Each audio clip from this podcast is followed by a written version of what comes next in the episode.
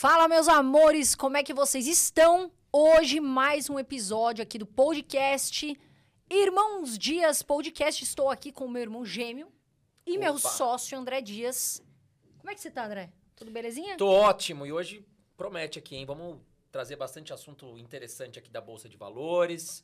Estamos aqui com o Renato Breia. Renato Breia ou Breia? Breia. Breia. Que legal, vamos lá. Ele que é cofundador da Nord Research, a gente ouve muito por aí, gerencia mais de um bilhão de reais, querido, um bilhão de reais. Vai vendo. E o que, que eu quero saber? Primeiro se apresenta pra gente, fala um pouquinho de você, do seu trabalho, como é que funciona. Legal. É, primeiro, obrigado pelo convite. Prazer falar aqui com vocês. Obrigada a você. É, a gente fundou a Nord em 2008, 2018. Né? Eu, a Marília, o Bruce, o Ricardo. É, a gente já tinha se conhecido antes do mercado financeiro. A gente trabalhava numa outra casa de análise. A ideia, basicamente, era oferecer recomendações de investimento para qualquer tipo de investidor. né? A gente já está no mercado há mais de 16 anos né? e a gente sabe como as informações financeiras chegam para os investidores. Então, quem tinha muito dinheiro ou trabalhava no mercado financeiro tinha acesso às melhores recomendações de investimento. Né? O- o- as redes sociais e a mesmo as, as novas tecnologias permitiram com que a gente trabalhando no mercado financeiro com alguma experiência fazendo isso, a gente montou um, um modelo de negócios que é, as melhores recomendações, ou a gente acredita que a gente tem uma equipe muito boa de análise lá, sim, mas pode chegar para qualquer tipo de pessoa, né? Um, conteúdo mais mastigadinho, é, com uma linguagem mais fácil, que tanto uma pessoa que trabalha no mercado financeiro vai ver que tem qualidade de análise, mas também uma pessoa que é um engenheiro, um arquiteto, enfim, qualquer, qualquer profissão pode ter acesso às melhores recomendações, que é um pouco aqui também do que vocês procuram trazer, né? A gente o Brasil é um país muito grande, com muito dinheiro, com muitas possibilidades, mas que tem muito pouca gente que realmente investe o dinheiro. Então, essa é um pouco a ideia por detrás da, da gente ter idealizado a Nord lá em 2018. Então, agora a gente completou três anos de casa é, e acho que essa é a nossa missão aí, é levar mais informação e, e recomendações de investimento para maior, maior quantidade de pessoas poderem investir bem o dinheiro. né? Vocês, Legal, são legal. vocês são em três, é isso ou não? É, nós, nós, nós éramos em quatro fundadores, ho- hoje nós somos em três, é, e a gente tem mais, agora, de- mais nove sócios, e, mas nós somos em 55 pessoas lá. né? Vocês Então, começaram numa mesa de bar? é, coisa assim que eu li. Olha como é que tá vendo? Sai, sai bons Isso bons é o roteiro do Ruiz, né? Mas foi isso mesmo? É verdade essa história? é, a gente assim, a gente, a gente se conheceu né, no mercado, a gente trabalhava numa outra casa, a gente foi tomar uma cerveja e falou assim, pô, acho que tem oportunidade de a gente fazer o que a gente está fazendo hoje, do nosso jeito, né, com uma proposta diferente. Eu acho que essa é, essa é mais ou menos a história de vários casos de empreendedorismo, né? Pessoas que se conheceram, então tem, vamos dizer assim, uma visão, é, os valores parecidos e que enxergam uma oportunidade de um mercado que está emergindo. Tá crescendo. A gente é um bebê aqui no Brasil, né, Renato? É. Nem 1% investe na Bolsa, não é isso? É, hoje a gente tem, a gente tem, hoje 2%, né? Porque se você for considerar 4 milhões, né, de 200 milhões de pessoas, é que você tem que pensar não só a população total, mas talvez a população com conta corrente. O Brasil é assim, é uma jabuticaba, né? Porque eu acho que 50 milhões de pessoas no Brasil não tem nem conta corrente. Verdade, né? verdade. Então, é, então, assim, tem muito para crescer. Eu acho que 4 milhões de investidores na Bolsa é muito, muito pouco, é, se comparado ao resto do mundo. Eu acho que também tem uma razão para isso acontecer. A gente tem. O, o mercado, a, a Bolsa brasileira era muito pequena, veio se desenvolvendo ao longo do tempo. É, eu falo que um dos grandes é, é, professores, talvez, dessa. essa- do que a gente está vivendo agora é o juro baixo, não tem jeito.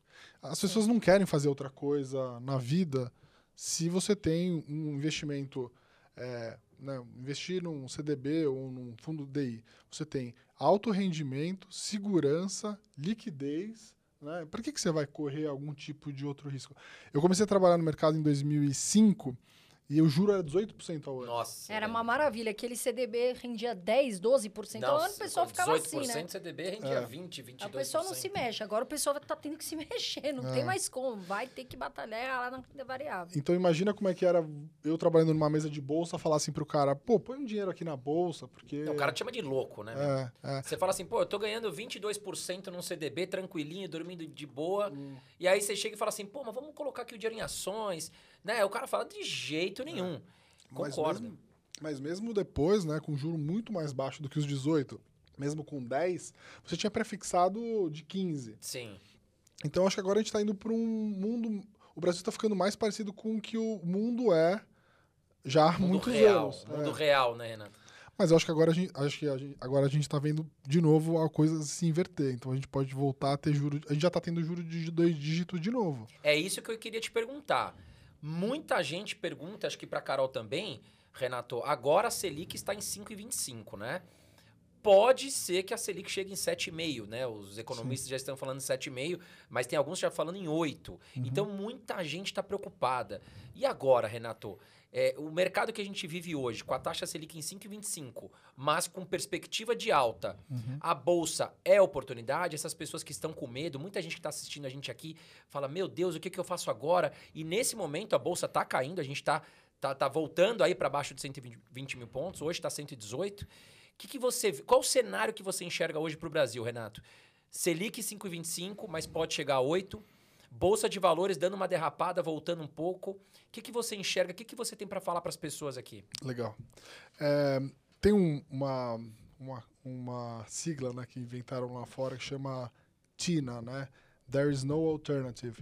Quando você tem juro muito, muito baixo, basicamente você não tem outra alternativa a não ser investir na bolsa.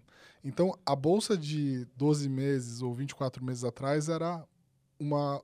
eh, Não tinha outra alternativa, porque você não tinha juros no mercado.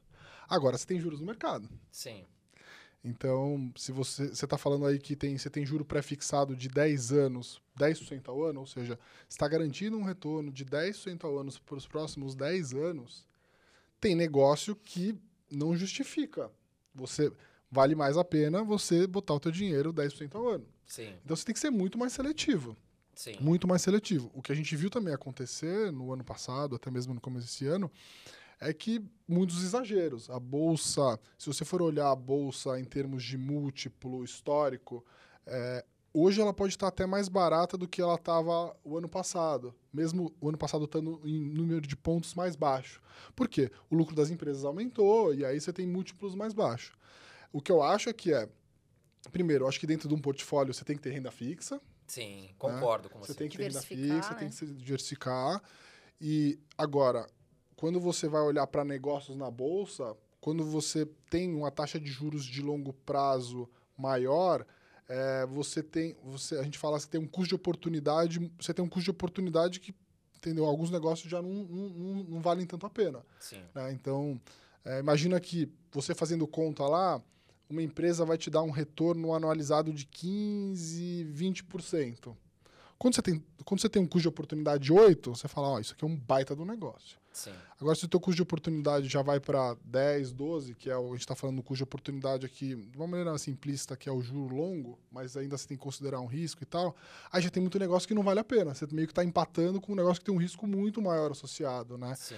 Então, eu acho que é, juros subindo no nível da bolsa hoje não, não, não, não é uma coisa para amador. Então, você Tem que, precisa. ser, tem que ser mais seletivo. tem que ser. ser- E é isso que vocês fazem na Nord, né, Renato? Porque, Carol, imagina aquelas pessoas, médico, por exemplo, o cara trabalha o dia inteiro. Ele não tem tempo de ficar olhando a bolsa, ele não tem tempo de analisar as melhores empresas. Exatamente. Então, as casas de análise, como a Nord, facilita isso, né? Deixa mastigado. Sim. Porque foi o que você falou, Renato. Tem que, hoje a gente tem que ser muito seletivo, porque os juros estão altos na, na. A Selic está subindo, então a renda fixa vem pagando vai- mais. É, e muita gente também é, começa a se atropelar, né? Vê a bolsa agora, nesse valor, e a gente vê muito isso. Ah, Carol, vou. Para você também, para você, para todos nós, né? Ah, vou colocar é, tudo na bolsa e é um risco muito grande. A gente viu isso nos 65 mil pontos, a gente viu amigos desesperados. Por quê? Porque não diversificou na renda fixa. A gente sempre fala, para quem tá aqui, na minha visão, tem que ter reserva de emergência na renda fixa. Sim. Ponto. Porque tem muita gente, eu queria até saber sua visão. Tem muita gente que fala assim, e eu já ouvi falar, o André também, cada, cada investidor tem sua estratégia. Agora, é falar assim, ah, eu sou 100% renda variável. Isso não é, um, na sua visão, arriscado? O que, que você pensa sobre isso? É, acho que é muito arriscado. É, eu até brinco, né? Se você, você chega para um gestor de um fundo de ações, que é a vida dele ali, é, e você pergunta para ele quanto do teu dinheiro está no teu fundo, né? Onde eu vou investir o dinheiro no teu fundo. Quanto do teu dinheiro está no teu fundo? Se ele fala 100%, eu fico desconfortável, porque assim, eu quero que ele fique tranquilo para viver os próximos cinco anos sem depender das oscilações do fundo dele. Se ele não tem nenhuma reserva, como é que esse cara vai acordar de manhã e falar assim, olha, eu tenho dinheiro, estofo para tranquilamente esperar um ciclo ruim de cinco anos? Né? Então, 100%, 100%, tudo bem, se o cara está falando que assim, eu tenho 100%, mas eu tenho uma reserva para 24 meses ou 36 meses, beleza, ele está excluindo a reserva dessa conta, aí tudo bem. Que é o que eu faço. Então, assim, eu sou empresário, eu, tenho, eu tenho 16 anos de mercado financeiro, eu invisto na bolsa antes de eu, de eu me entender por gente, porque, na verdade, meu pai investia para mim, depois, com 15 anos, eu comecei a acompanhar e comecei a estudar, e, e com 19 anos, eu comecei a trabalhar no mercado financeiro.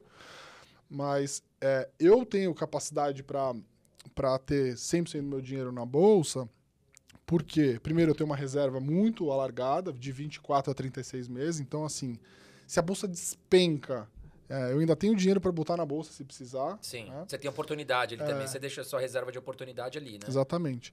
Agora, tirando isso, eu acho que as pessoas é, tomam risco demais. Tomam um risco demais. O pessoal se empolga, né, se Renato? Empolga. O cara vê a bolsa caindo e aí ele não pensa que, que ele deveria ir devagar, né?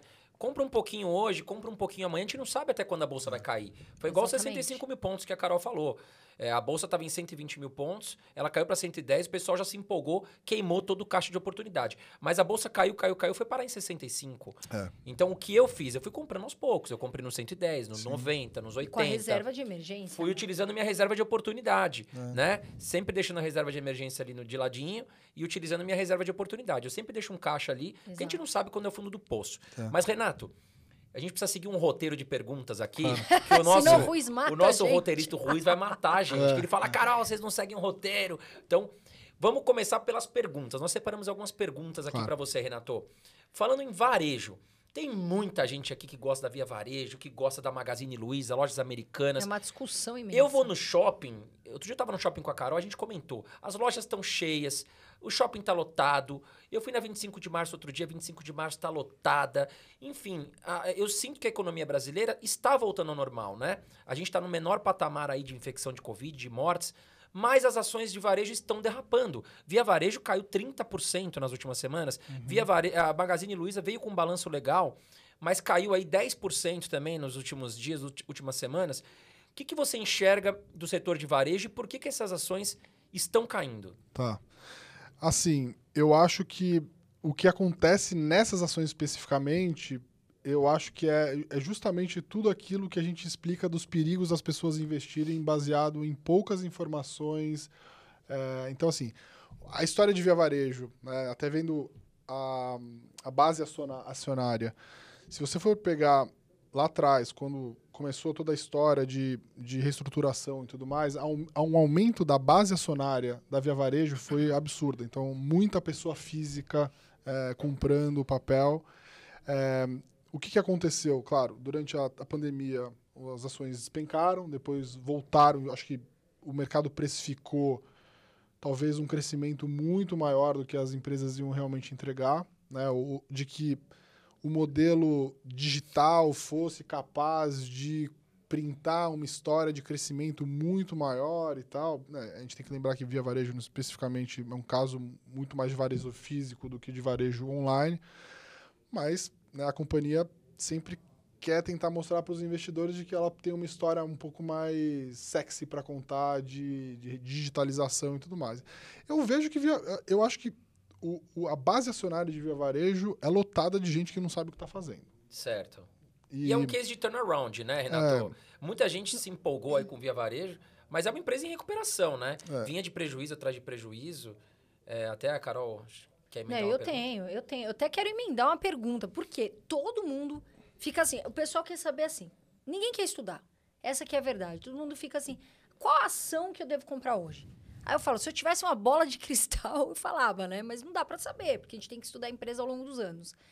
Via varejo eu tenho na carteira, mas por quê? Porque eu acredito nela a longo prazo. Sim. Mas isso vai de cada investidor. Sim.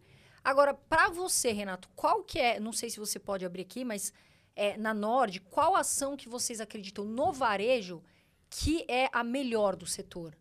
É, eu não tenho nada de varejo na minha carteira hoje. Eu já tive via varejo, aliás, foi um dos vídeos nossos lá que deu mais sucesso, porque eu fiz essa compra ao vivo. Eu era para ter comprado 100 mil reais, eu comprei 200 mil reais. O, o home broker, eu testei um dia antes, o home broker, na hora que eu fui comprar, travou. Eu fechei, mandei ordem de novo, comprei 200 mil reais. E tudo isso ao vivo, e a Tudo cores? isso ao vivo e a cores. E aí foi engraçado, né, pra caramba. E. Eu imagino sua cara, a hora que você viu 200 mil, você falou, opa, você tomou um susto na hora? Não, foi É. Tomei. natural. Não, eu tinha, eu tinha, tinha dinheiro na conta, mas o problema ali era que eu tava com medo de é, não estar filmando a tela direita, é, direito, mostrar as outras posições e tal. Eu tava preocupado com essa história. Enfim, mas foi, foi legal. E, e eu acho que. é, Foi legal, podia ter perdido 200 mil. Igual. Não, eu preciso contar isso antes. O, o Renato, sabe o Renato, o famoso Renato, amigo nosso? Virou pra mim e falou assim esses dias: Você não sabe o que eu fiz com a minha carteira. Em vez de eu pôr a ordem de compra, eu coloquei ordem de venda em tudo. Falei, Renato, pelo amor de Deus. Ele ainda bem que foi com a minha carteira. Imagina se é com a das pessoas. O É. Renato É, é assessor de investimentos. É. Então, e- e eu acho que é o, o caso de Via Varejo, né? A gente comprou lá 4,80, depois foi até 4 reais e a ação subiu, bateu 15 e e o 40 a gente resolveu vender. Sim. Porque a gente enxergava que assim, pô, pode valer 20, mas do ponto que tá, de 15 para 20, você tem um upside, tá dado. Sim. Se com 15 reais você acha que vale 20, mas você tem um monte de outras coisas onde você tem uma simetria melhor, então você troca. Você não Faz precisa sentido. esperar ir do 15 até o 20. Você já pegou dos, dos 4,80 até os 15, 40. Você pode achar que vale 20, mas se você encontrar uma outra coisa na bolsa, e essa é a beleza da bolsa, você troca por outra coisa. Sim. E assim, a gente viu sair do 15 e até o 19, e as pessoas falando assim, vai a 20, vai a 20. Eu vi o discurso. Cara, assim, se está no 19, você só tem mais 10% de upside. Né? Então, assim, é isso que as pessoas às vezes esquecem de avaliar. É, o, ou até mesmo para comprar um ativo, ah, eu quero comprar quando bater 4. Mas assim, se você comprou a 4 e está 4,80 hoje, e você está carregando ela na tua carteira, você está comprando ela a 4,80 hoje de novo. Sim. O que interessa é daqui para frente. O- a questão de quanto que você comprou para trás é meramente contábil, é o quanto você vai pagar de imposto. Mas se você tem ação na tua carteira hoje, então quer dizer que você compraria ela hoje. Sim. Né? É, e eu acho que via varejo tem esse problema. Eu acho que o mercado se empolgou demais com uma história Muito de- boato, vai, compra. vai, né? compra e tal.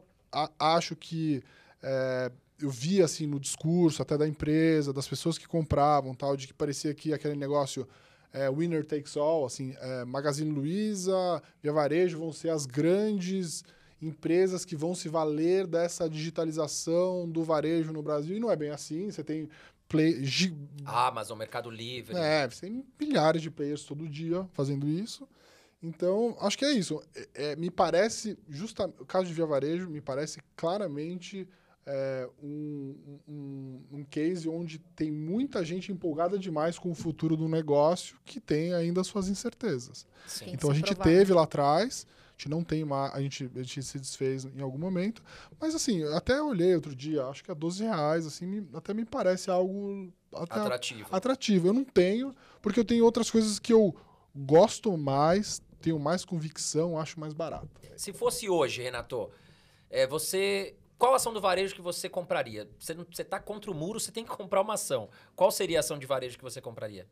Magazine Luiza? Putz, eu acho que não compraria Magazine Luiza, com certeza não. É, via varejo, talvez.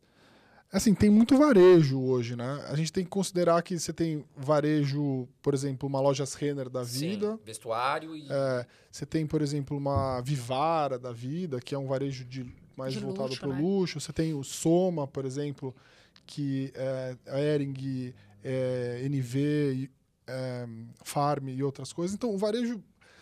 Não queria fugir da tua pergunta, eu não gosto de ficar fugindo das perguntas, mas assim, a grande. uma enrascada agora? É, a, a grande. Assim, eu, eu, eu gosto. Assim, um setor que eu gosto muito, que é o setor de locação de carros. Tá. né? Acho que é um mercado que as empresas da Bolsa são as maiores empresas do mercado, tem um, um poder. É, tem um, tem um, um né, que a gente fala ali, assim, um, um diferencial muito grande em termos de. O tamanho da operação impacta muito na rentabilidade porque você tem uma alavancagem operacional muito grande. Em um setor que é relativamente novo nesse mundo, tem muito para crescer, né? É, as pessoas estão entendendo essa questão do aluguel do carro e tudo mais. E, e, e, assim, eu já vejo o varejo como um setor que é muito competitivo. Margens baixas, Margem, né? é, muita gente não E gosta por mu- causa da margem, né? E tem é muita baixa. gente, já tem muita gente há muito tempo competindo. Eu vejo que, assim, esse é um mercado que, putz, assim, os players da Bolsa, então, Locamérica, né, e Movida, elas, elas têm, elas têm, assim, vantagens competitivas muito claras. E crescem muito. Então, Mas você não acha que a Localiza tá na frente dessas empresas? Ou você Sim. prefere a Movida? eu prefiro Movida e Locamérica. É, e Locamérica. Tá, as duas. Unidas, no caso, né? É. Unidas, isso. É, eles ainda não mudaram o ticket, né? Você vê, a, a, a Via Varejo é tão preocupada em, em passar uma imagem de mudança e tal que mudou o ticker. Sim, virou É. Via, saiu de Via Varejo pra Via, É. mudou, mudou o logo, né? O Mudou. pessoal não encontra. O pessoal fica me perguntando, mas qual que é agora? Eu falei, gente, isso só mudou, mas ainda existe a empresa, calma. E veio com bom resultado, 108% É. a mais o lucro. Agora, um setor que todo mundo fala, é um setor que para mim tem que ter na carteira, essa é a minha visão. Porque é um setor defensivo, é um setor mais perene. A questão é, lá vem, porque se eu não perguntar, ferrou, né? A questão, bancos. Banco é algo muito discutido. E o banco que mais Vem me polêmica perguntam... aí, vem polêmica. O banco que mais me perguntam, não sei pra vocês, é o Banco Inter. Sim. Pra você, parece, não sei, a minha visão. Eu não tenho Banco Inter na carteira, mas sei que o atendimento do Banco Inter dizem que é muito né, eficiente. Tá esticado o valor? O que, que você acha sobre isso? E qual Ah, eu banco acho que você gosta, assim, na carteira? Assim, dos bancos digitais, gosto de BTG ainda. A gente tá olhando XP também agora. Acho que XP ficou meio largada aí durante um tempo. A gente até escreveu um relatório hoje legal, quem quiser procurar no site, que é assim, hoje Itaú negocia oito vezes lucro e você ainda pode receber um dividendo de uns 20% de XP. Então a gente acha que isso também. Eu gosto de Itaú, então a gente tem Itaú lá, tem, tem BTG também. Acho que esses. assim, de banco tradicional, que eu gosto mais Itaú, e de banco é, de, digital, vamos dizer assim, o, o- o- pensando nesse, nesse cenário onde você vai, vai ter os bancos digitais atacando o lucro dos bancos é, incumbentes, né? É, eu acho que essa dobradinha é você comprar um banco tradicional muito bom, muito bem gerido, que está sempre olhando né, e se reinventando, que é Itaú, e um banco que, assim, tá entregando um baita resultado, é, tem uma equipe, tem uma gestão espetacular. Assim, os múltiplos são completamente diferentes, né? A gente está falando de um múltiplo que é 8 vezes lucro, outro é 25 vezes lucro, se eu não me engano, preciso ver agora, mas e, então eu gosto dessa, dessa aposta. Algo que eventualmente os resultados vão permanecer mais ou menos no onde estão, mas você está pagando muito barato. E uma que você está pagando né, quatro, ci- quatro, cinco vezes mais, mas que tem um potencial de crescimento e, e crescimento de lucro espetacular. Então esse múltiplo pode se comprimir ao longo do tempo. Essa dobradinha eu gosto. Tá. Banco você não tem Inter- uma preferência. Não, eu gosto dos dois. Eu tenho os dois. Você prefere jogar com os dois, né? É. O digital ali no crescimento e o tradicional buscando dividendos, buscando sim. né, um banco mais estável para longo prazo, né? Até eu, eu ia fazer essa pergunta, se você é mais do banco tradicional ou mais do digital. Então, você joga com a, com a tabelinha dos dois ali, É, né? é. Eu acho que tem um- uma coisa legal que a gente pode falar aqui, que é, eu acho que o bom investidor, ele, ele começa sempre assumindo uma boa dose de humildade de que ele não sabe exatamente o que vai acontecer. Sim. Eu não Exatamente. sei exatamente o que vai acontecer. Dado que eu não sei exatamente o que vai acontecer, preciso fazer minhas apostas. Né? E, e tem apostas que você faz pequenas, né? então ativos muito arriscados, você põe um- menos dinheiro. Ativos que você tem mais convicção, mais previsibilidade, você põe mais dinheiro. Essa é a grande. Essa é, é o grande, vamos dizer assim, o segredo de você tentar montar um portfólio. As pessoas que têm muita, muita convicção e concentram muito, muito patrimônio, com pouca experiência, essa é a combinação de. Não vou falar palavrão, mas. É, a combinação do- ruim, da né? porta Vai do inferno, É, né? exatamente. Você falou de uma maneira bonitinha, da porta do inferno. Eu ia falar de uma maneira. mas talvez o pessoal ia, ia ter que cortar aqui na coisa. Mas Não, assim, pode é essa. falar, Renato. Aqui não tem. Não tem... É, mas é isso, assim, uma, uma pessoa que tem pouca experiência é, e acha que tem convicção de tudo e concentra muito o patrimônio, ou até mesmo alavanca, Isso essa, que eu ia falar. essa é a chance, é- essa assim, muita alavancagem esse ano, né? essa é a, é a combinação explosiva de você se ferrar muito na bolsa. Assim, é- é- e assim, eu posso te falar porque é, eu já vi isso acontecer milhares de vezes, porque eu trabalhei em corretora. Eu posso te falar isso porque eu já tive meus 19 anos e já achei que eu era um gênio. Sim. Então já me alavanquei, já concentrei muito, já sei que eu tinha absoluta certeza do que ia acontecer com uma empresa que eu tinha estudado muito. Às vezes você estuda muito, muito, muito um negócio, você fala assim, poxa, eu estudei tanto, né? E no É. bull market todo mundo sabe tudo, né, Exatamente. Renato? Quando a bolsa tá na alta, todo mundo sabe tudo. Tudo. Aí quando vem ali aquela queda, Aí que você aí vê o o perfil pessoal se investidor. assusta e fica com medo, né, É Carol? aí que começam a me ligar. Putz, Agora- aí meu telefone não para. Meu Deus, aí você fala, você, você realmente sabe o seu perfil de investidor? É. Porque a pessoa... Entra em desespero. Isso daí da carteira, já vamos tocar num assunto aqui que é uma empresa muito falada. Não, eu já até sei o que é. É tipo torcida organizada. Ah, Nossa Senhora. aliás, Se hoje, falar mal, apanha. hoje, jogo, São Paulo e Palmeiras, eu não esqueci. Eu sou palmeirense, certo? André São Paulino. Nós vamos ver quem vai ganhar. Você torce pra que time, Renato? Corinthians. Ixi, então você já não tá nem na aposta, Renato. Quando a gente postar esse vídeo, já vamos saber quem ganhou a aposta. Hoje, se Palmeiras ganhar 10 ações pra mim, eu vou escolher da sua carteira. Tá eu já certo, sei sua queridinha. E você escolhe 10 ações da minha. Porque Tá nossa ótimo. aposta é promessa é dada, hein? Promessa falada é feita. Uma ação, oi. Essa ação, se você falar mal, parece ou bem, Sim. que a gente faz estudos, a gente traz fatos. Parece que você tá falando mal de. É que nem política. Não dá pra falar. O que, que você acha? Porque hoje a Oi tá, se eu não me engano, tá um, Um real. Um, real, né? Caiu Um- 40%? Um nas real. últimas 1,01 sendo mais É. pontual. A Oi, vale a pena? Você acha que assim, não, hoje, Carol, eu compraria ou não, de repente? Uhum. E qual o preço-alvo, na sua visão? Tá, assim, nos estudos que a gente fez lá, a gente achava que o Oi poderia valer algo entre, entre 3, 3 e 3,50. Então teria a possibilidade de valer 3 vezes, é, três vezes mais, né, hoje.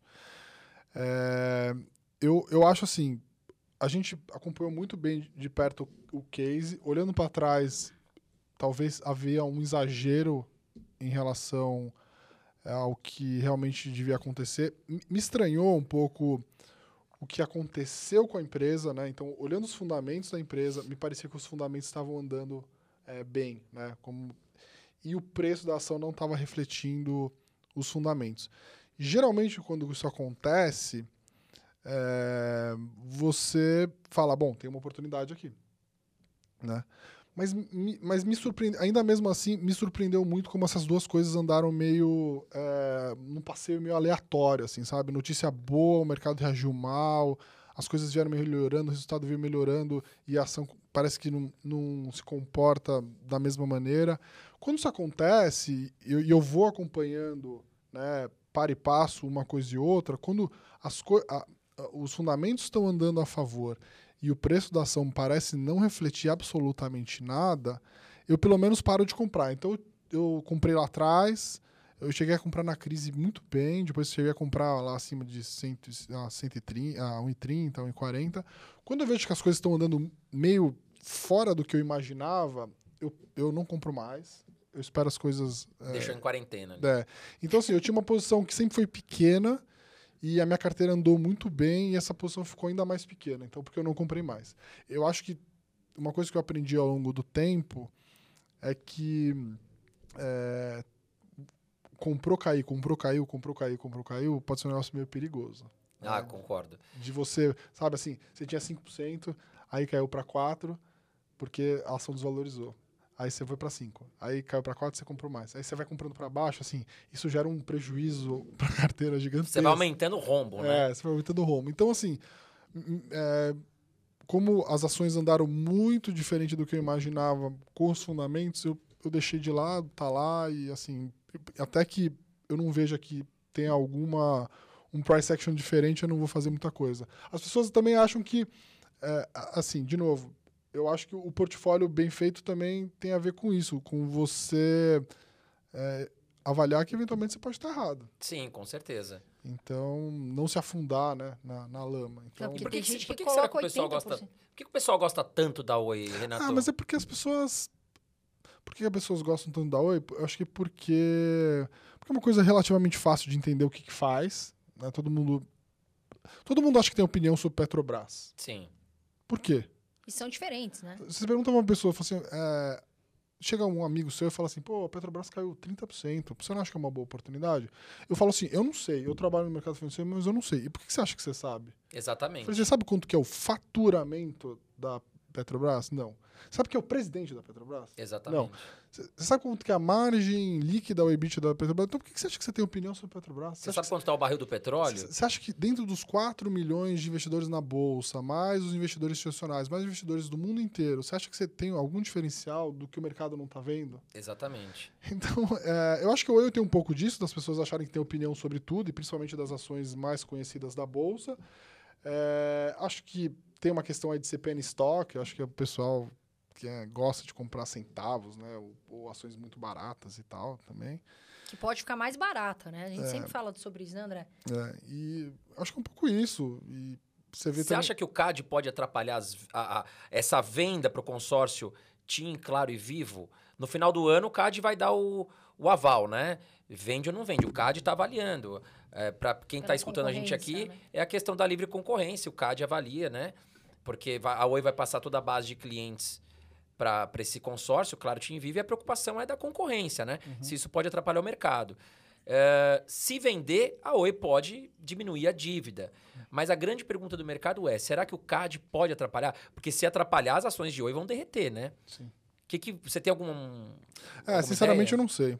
Eu, eu acho que, aliás, talvez esse seja um dos maiores erros das pessoas. É assim, eu vejo que muito do, do caso de investimento, você perguntar para uma pessoa qual que é o teu caso de investimento sobre Oi, É, a pessoa vai falar, ah, eu acho que com a aprovação do CAD, a empresa vai diminuir muito a dívida porque, e eu acho que vai aprovar. Assim, mas baseado no que, que você acredita? Então, se a pessoa põe várias premissas no caso de investimento dela que ela dá como certo, e quando isso não acontece, ela não sabe o que fazer. Sim, com certeza. É aquela famosa pessoa otimista. Porque assim, É. a gente tem que ser otimista, mas realista.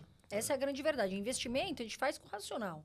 Né? E aí o que acontece? A gente vê muita gente colocando, que foi o que o Renato falou, tem que ter o quê? Aquela ação que é mais risco, gerencia na carteira.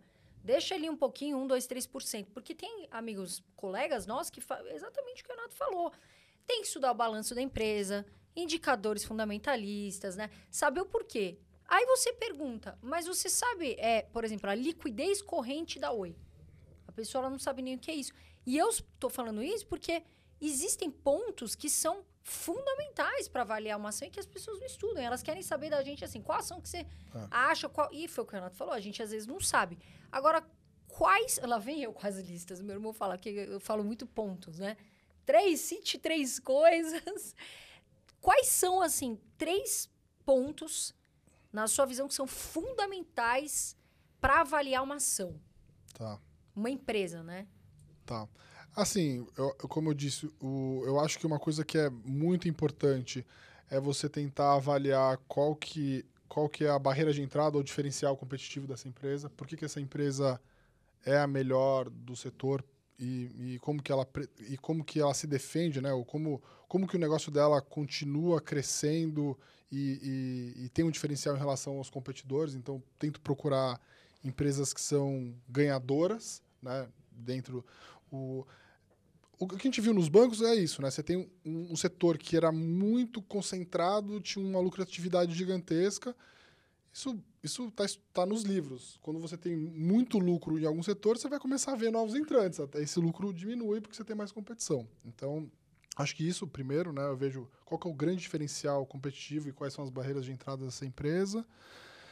É, eu tentar de alguma forma ver se essa empresa consegue crescer, né? Crescer lucro, crescer, eh, melhorar suas margens, então alavancagem eh, operacional do negócio, né? Eh, talvez isso é uma coisa importante porque nessa nessa questão de analisar às vezes o balanço ou os resultados, você está olhando uma foto e uma foto para trás. Sim. Então, vamos lá, se você fala que hoje o- uma empresa vale 100 bilhões de reais e o lucro dela dos últimos 12 meses foi 10 bilhões, então você fala assim, ah, estou comprando um PL 10, que é um PL ok, mas você está olhando para trás. Sim. Qual que é o PL para frente? Exatamente. É, o- e esse, esse lucro ele aumenta ao longo do tempo, ela tem uma boa alavancagem, então acho que é isso, né? Diferencial, é, crescimento, e aí crescimento eu não estou falando só de receita, porque hoje todo mundo está olhando para crescimento de receita, estou falando de crescimento de lucratividade. E terceiro, preço. É, quanto você está pagando por essa história? Sim. É, quanto que você está pagando nessa história? A Carol tá falando uma coisa legal, assim, a gente tem, precisa ser otimista. Eu acho que, na verdade, a primeira coisa que você tem que ser é pessimista. Assim, quanto que eu perco nesse investimento se eu tiver errado? Sim. Mas, assim, eu, eu sou otimista, tá? Estou falando assim, o, o, é, o que eu acho que as pessoas fazem ao contrário é quanto que eu vou ganhar se eu tiver muito certo? Exato. Esse eu acho que é o maior erro do Se não do der investidor. certo, o cara se frustra, né? É. Fica... É, é assim, eu acho que se der tudo muito certo, eu vou ganhar muito dinheiro. Esse é o pior jeito de você analisar o investimento. O, melhor jeito é assim, quanto que eu perco se der tudo errado? Se tudo aquilo que eu estou imaginando que vai acontecer não acontece. E aí é, é o negócio de pagar barato. Sim. Se você paga muito barato num negócio, a tendência é que se tudo der errado, ele não despenque 90% ou vai cair menos. Né? Então, Bruscamente. e aí é um outro erro que as pessoas também cometem, que é, é, tem coisa que está muito, muito barata que vai continuar muito barata por muito tempo. Sim. Porque não tem crescimento e etc e tal. Então acho que são essas três coisas. Acho que é, procurar os diferenciais e, a- competitivos dessa empresa e as barreiras de entrada, é, ver, tentar entender quais são as forças para essa empresa continuar crescendo e como isso vai se traduzir nos resultados e quanto que eu estou pagando por aquele negócio. É uma análise de, de, de, de múltiplos, pode funcionar. é o que a gente tenta fazer lá. né? Pegando o gancho do PL, Renato, nem tá no roteiro aqui, o Ruiz não colocou, mas fiquei. Me deu um. Me acendeu uma lâmpada aqui na minha cabeça. VEG é uma empresa que tem um PL esticado, um PL alto, né? Mas é aquilo que você falou. O PL ele acaba olhando para trás, né? Não para frente. E a VEG, eu, por exemplo, eu gosto de VEG, eu acho que a VEG tem muito crescimento, ela trabalha com vários segmentos, tecnologia absurda. O que, que você acha da VEG? É uma empresa que está cara realmente? Você, não, você olha o PL de empresas como a VEG, você não olha? É, o PL você também pode olhar para frente. Você pode tentar estimar quanto que vai ser o lucro para os próximos 12 meses e ver o PL para trás o PL para frente. Esse, esse, esse múltiplo poderia eventualmente ser comprimido, né? ser menor. Assim, eu tenho muita dificuldade de pagar muito caro. Eu acho que assim, eu acho que VEG é um ativo caro, mas que merece ser caro. Tá? É um ativo de qualidade. né? Exatamente. Eu, não- eu acho que tem tantas outras coisas na bolsa que eu acho que você paga um preço razoável. Né? Tem até um, um investidor famoso que, que definiu que assim, você nunca vai comprar uma empresa muito, muito boa, muito barata. Nunca. Porque ela é muito, muito boa. Sim, Então o que você tem que fazer é comprar empresas muito, muito boas que crescem a um preço razoável. sim. Essa ideia de comprar, eh, essa ideia do Buffett lá atrás, de comprar eh, reais por centavos, não existe mais. Porque isso existia mais lá, lá atrás porque hav- não havia tanta arbitragem. As empresas na, na bolsa negociavam no telefone, eram papéis, cautelas e tal. Então, era capaz de você comprar uma ação de uma empresa na bolsa que ela valia menos do que o caixa. Isso com o mundo que a gente está vivendo é mais difícil. Sim. Então, essa ideia de comprar muito, uma coisa muitíssimo barata, assim, eu vou comprar uma empresa pelo menos que ela vale do valor de liquidação. Se ela vender todos os ativos dela, ela está negociando na bolsa menos. Isso, isso, isso ainda dá para encontrar, né? Mas assim, a gente está falando de um desconto de 20%, 30%. Você vai comprar um negócio só pelo desconto de 20%, 30%? Talvez não. Sim.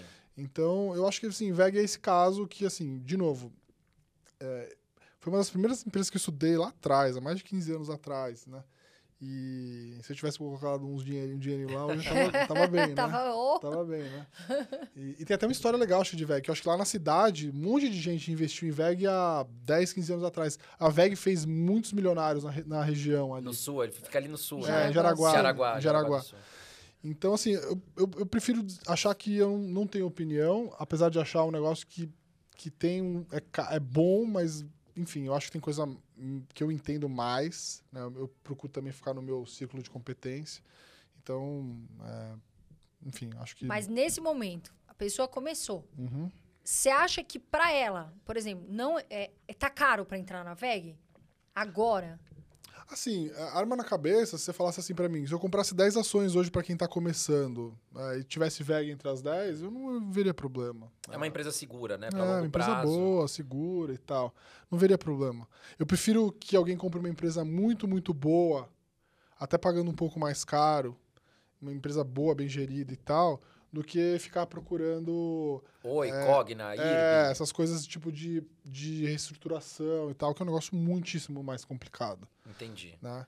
É, então, acho que é um, meio por aí, mas assim, é, é, não- não- não- assim, não- eu, eu devo ter tido VEG assim lá em 2007, 2008, mas assim, Ali da- dali pra frente a VEG nossa, deve ter subiu multiplicado. 1.800%, É. acho, mas subiu muito. Renato, pegando o gancho aqui, uma empresa, bom, a maior empresa da Bolsa Vale, é, a gente tem essas notícias de que a China tá, tá, tá, tá aumentando as infecções, a variante Delta tá espalhando por lá, a China não sai muita notícia, é um país ditador, mas eles estão falando em fechar ali o, né, é, é, o país, algum, pelo menos algum, algumas cidades ali começaram a fechar devido à pandemia, né? E a Vale veio surfando, subiu pra caramba, se eu não me engano, subiu acho que 60% nos últimos meses. E, claro, o minério de ferro bateu recorde, né? É, graças à, demanda da China, que veio comprando tudo para se reestruturar pós-pandemia. E agora a gente viu que a Vale está andando um pouco para trás, a China está. Eu não sei se estou certo em falar, sem você me corrige, mas a China está tentando dar uma controlada no preço do minério para não impactar a inflação lá. O que, que você acha da Vale? Ela está num momento legal ou já subiu bastante? Preocupa essa questão da China? Sim. Eu gosto muito, eu tenho já há bastante tempo. É, acho que é aquela história que, assim, você tá pagando muito barato ainda, mesmo se as coisas ruins acontecerem. Né? E eu acho que a Vale tem esse diferencial competitivo que, para mim, é assim. Tenta perceber, né? Eu falo para as pessoas, tenta perceber se um- uma empresa, quando é, o setor inteiro é, é prejudicado por algum fator, é, muito provavelmente os pequenos e médios vão sofrer mais e aquela empresa que é a melhor posicionada, tem seus diferenciais competitivos, ela se fortalece. E a Vale é um caso clássico. né? Então, eu acho que, assim, é, se o- quais são os riscos para a Vale? O preço do minério despencar. Tá bom. Mesmo assim, você está pagando muitíssimo, muitíssimo barato pelo, pelo que você está. E ela gera. Ela tem, assim, ela tem uma lucratividade absurda. Ela, ela não só é, é barata hoje em termos de múltiplo, mas ela gera muito caixa. Então, um, um free cash flow yield. Acho que agora já está assim. O qu- quanto ela gera de fluxo de caixa pelo que ela vale na bolsa. Assim, deve ser o maior da bolsa, um dos maiores da bolsa. Então, acho que você paga muito barato, apesar de todos os riscos. Então, eu gosto, eu tenho já há bastante tempo. Aliás, eu cometi um dos erros dos vieses que a gente, de todos os vieses que a gente tenta evitar o tempo todo, né? Que é assim, eu comecei a comprar lá atrás, e aí eu falava assim, putz, tá 60 reais, eu, eu vou comprar mais quando bater 45. E fiquei Certo. esperando bater 45, 45, 45. Assim, eu tava, eu tava convicto do case, era bom e barato para comprar naquele preço, mas você fica falando assim, ah, quando bater no 45 eu compro. quando bater-" E assim, mesmo assim consegui ganhar dinheiro, multi- tá assim, hoje vale, quanto tá, 110 na bolsa? Isso que eu ia perguntar, Tá pegando 107. esse gancho. Porque assim, a gente teve algumas. Lógico, cada, cada investidor e cada analista tem sua opinião. A Vale, porque eu tenho es- escutado as pessoas, ah, tá esticada, alguns não, alguns falam, não vale a pena. E ela é queridinha da carteira de muitos. Ainda vale a pena entrar? Eu acho que sim. Por exemplo, você acha que tenho- a Vale, a Vale chega, lógico, não dá pra gente prever, nem, nem você, como você falou. Mas a Vale ainda tem um bom upside, Sim, mesmo daqui pra Acho que frente? sim. Acho que sim. Eu, é assim, é, a gente faz esse- essa brincadeira com todo mundo. Se, se, se ho- hoje a Carol fosse abrir o home broker dela e, e ela abriu a conta lá, todo o dinheiro dela, das ações dela, vi- virou dinheiro. Virou dinheiro. Não, é mais, não são mais ações. A corretora fez um erro lá e tudo que você tinha, foi teu amigo lá, abriu teu, o teu amigo Renato. Nossa Teu amigo, se queria abrir na tua conta em vez, ao invés da dele, e ele vendeu todas as suas posições. A pergunta que você tem que se fazer é assim: você compraria as suas ações, todas elas, na mesma proporção, hoje? Sim. Porque não interessa o quanto que você ganhou em cada uma. Interessa quanto que elas podem subir, ou qual o upside de cada uma daqui para frente. Então, é, se você fizer isso todo dia, um investidor não profissional, provavelmente vai ficar maluco Sim. essa avaliação. Mas o que interessa é daqui para frente. Né? Então, assim, se eu tenho Vale na minha carteira hoje, não interessa que eu comprei a 60 lá atrás. Interessa que, assim, hoje eu acho que daqui para frente ela pode ter um bom upside, um, um bom, uma rela, boa relação de risco upside. Então, se eu tenho, é porque eu gosto, porque eu compraria hoje. É claro que dentro ali da carteira, tem talvez coisas que eu compraria mais hoje do que vale. Então, Sim. essa é sempre a gestão do portfólio que a gente também tenta fazer lá no dia a dia, né? Os meus sócios lá nos Telegrams que a gente tem lá na Nord, é, a gente sempre fala assim, olha, a gente gosta todas, a gente gosta dessa carteira de 10 ou 12 ações, o que eu compraria hoje é isso, porque as outras subiram um pouco mais, tal, vamos esperar e tal. Mas assim, eu, eu gosto. A gente tem lá uma recomendação de vale em uma das carteiras recomendadas, e eu só compro as, as ações que são recomendadas pela Nord, seguindo lá também as regras da CVM. Só posso comprar cinco dias depois da recomendação de compra, só posso vender cinco dias depois da recomendação de venda. Então eu tenho vale já há bastante tempo, gosto e, assim, hoje na minha carteira deve Fora ter os uns- dividendos, né, Renato? É, dividendos 10 bilionários, né? Deve ter uns 10% Veio hoje. com lucro absurdo. É, deve ter uns 10% na minha carteira hoje. Não, imagina na legal. Nord como eles fazem, né? Porque eu imagino que eles ficam estudando pra caramba. Então divide as funções, né? Ó, você vai estudar tal empresa. É. E vocês sempre entram no acordo. Então imagina, né? Querendo ou não, às vezes um acha uma coisa, outro acha outra. É complicado, que nem eu e você. Sim, às vezes a gente bate cabeça. E uma das empresas que, que costuma bater muita cabeça, Renato, mudando um pouco o foco aqui, e que é uma das queridinhas do mercado, quando eu posto lá no meu canal, não, mas chove de visualização, é a Sanepar. Né? A Sanepar que vem sofrendo com a crise hídrica, não chove no Paraná de jeito nenhum. Se a gente olhar os reservatórios há dois anos atrás, estava ali 90%, 100%, hoje está em 50%, 60% os reservatórios do Paraná, ou seja, não chove, e ao mesmo tempo, devido à pandemia, a AGEPAR, que é o órgão de fiscalização lá no Paraná, não deixa a Sanepar aumentar o preço ali para os consumidores, né? Ou seja, a Sanepar não pode aumentar o preço, tá, tá tendo que vender menos o seu produto, teoricamente, que é a água, né? Porque tá implementando rodízio, as pessoas estão tendo que, que ficar 36 horas com água, 36 horas sem água, e aí o mercado puniu e puniu muito a Sanepar, caiu muito a Sanepar. Qual é a visão de vocês hoje pro case Sanepar? É, eu cheguei a comprar Sanepar em algum momento, acho que há mais de dois anos atrás. E eu acho que é o caso que eu falei lá atrás, que é o barato que vai continuar muito barato. Acho que pra- assim, vai sempre continuar muito barato. Para longo prazo, você acha que, mesmo sendo uma. que é um setor perene, né? A Sim. Sanepar é uma empresa que nos últimos cinco anos veio redondinha, né? Você acha que a longo prazo, hoje, pô, eu não compraria Sanepar nem para longo prazo. É, porque eu acho que tem coisa melhor, entendeu? A bolsa é um concurso ali, então você precisa se- selecionar aquilo que você gosta mais, tem mais convicção. É muito, muito barato Sanepar. Eu já Tá muito tive. barato. Eh, Pra você ter uma ideia, a gente, eu, a gente, como é que você compra uma ação? Você desenha mais ou menos um, um, um caso de investimento, você vai acompanhando se aquele caso de investimento está indo no ritmo que você tá, que você desenhou e se você pagou um preço razoável, né? se ela está negociando a um preço razoável. É, o, quando começou toda essa história de, de interferência do governo e tudo mais, aí eu falei, putz, isso aqui vai, vai desviar muito. O, a, gente, a gente achou, né? Isso aqui vai desviar muito do, do, do case que a gente desenhou. Então, assim, eu, eu devo ter perdido uns 15, 20% nessa, nesse investimento, porque eu também olhei que tinha outra coisa muito melhor para comprar. Sim. É assim, o que as pessoas também às vezes se apegam muito, né? As, as ações, as empresas, aos cases. É, você- o, o- a- o nosso dia a dia lá é assim, é ficar torcendo para as nossas ações subirem e para todas as ações que a gente não tem caírem. Porque assim, imagina que todas as ações suas subiram muito. Então, basicamente, em algum momento você vai ter que se desfazer. E todas as ações que você não tem, que você gostaria de ter, estão de graça. Essa é a beleza do mercado. Aí você vende na alta aquela empresa, compra outra na baixa que você quer ter, É. né? E mesmo assim, e, e mesmo, e mesmo assim, às vezes a tua ação lá tá meio parada, mas assim, tem uma ação que você gosta muito, você sempre quis comprar, ela despencou por uma razão idiota. Aí você troca. Porque, Renato, é, você falou uma coisa muito interessante.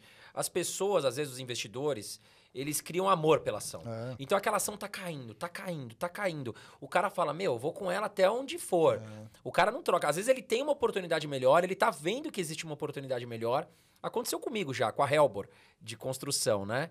É, eu perdi 50% é, em Helbor, do patrimônio que eu coloquei. Eu, eu investi antes da, da pandemia na Helbor. Sim. E aí veio a pandemia, derrubou o papel, caiu pra caramba. Cara, chegou uma hora que eu falei, meu, não dá. Vou efetuar o prejuízo, não vou ficar... Porque a pessoa fica esperando, ah, vou esperar voltar, pelo menos zerar o meu, meu, meu prejuízo, e aí eu saio. Mas, pô, vai ficar esperando até quando, né? Então é aquilo, não quer mais ação? Sai da ação, é, efetua o prejuízo, tudo bem. E compra uma outra ação que tenha a chance de você né, ganhar, mas né? que seja mais segura, porque perdeu 50%, mas você pode perder 100%. 150. E a pessoa não quer Sim. perder, né? Ninguém nunca O cara quer fica perder. amarrado ali até a âncora levar ele até, o, né, É, até eu- o chão ixi, ali. já vi muito disso. Agora sim. A gente tá falando assim, a bolsa tá barato ou não tá? Tem gente que fala, ah, tá barata, eu vou comprar. E tem gente, tem muito analista falando assim, olha, eu acho que tem muita coisa que tá esticada, tudo mais. Se você hoje pudesse citar, posso falar a lista? Se você hoje pudesse falar três ações, Carol, três ações que eu acho que estão baratas, que são oportunidades agora no mercado para investir. Quais essas três ações que você falaria, Renato?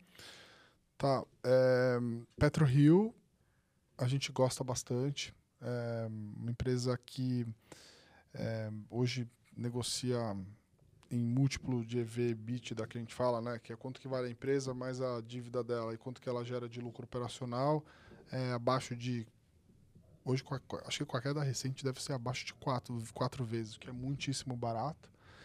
E é uma empresa que tem mostrado é, uma capacidade de execução de aumentar a produção, que é aquela história do que eu falei do crescimento, aumentar a rentabilidade, porque imagina, se você tem uma empresa que tem seus custos fixos dados, né, e, ou até mesmo consegue diminuir o custo de extração, que é o caso de PetroRio, você aumenta muito a rentabilidade do negócio. Então, é, PetroRio é uma empresa... PetroRio é uma das empresas que eu tenho dor de corno. Porque eu comprei a PetroRio em 2019.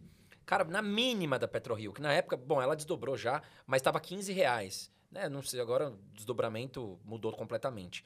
Mas ela passou de 100 reais. E eu vendi ela a 60. Eu falei, putz, acho que já subiu demais. E aí eu vendi. Aí fica aquela dor de corno. A empresa subiu, subiu, subiu. Passou de 100 reais. Depois ela desdobrou, né? Caiu. é, o, o valor da cota, da cota ficou menor. Mas é uma da- das empresas que eu, eu concordo. De- uma empresa muito boa, muito eficiente. É, então PetroRio, uma.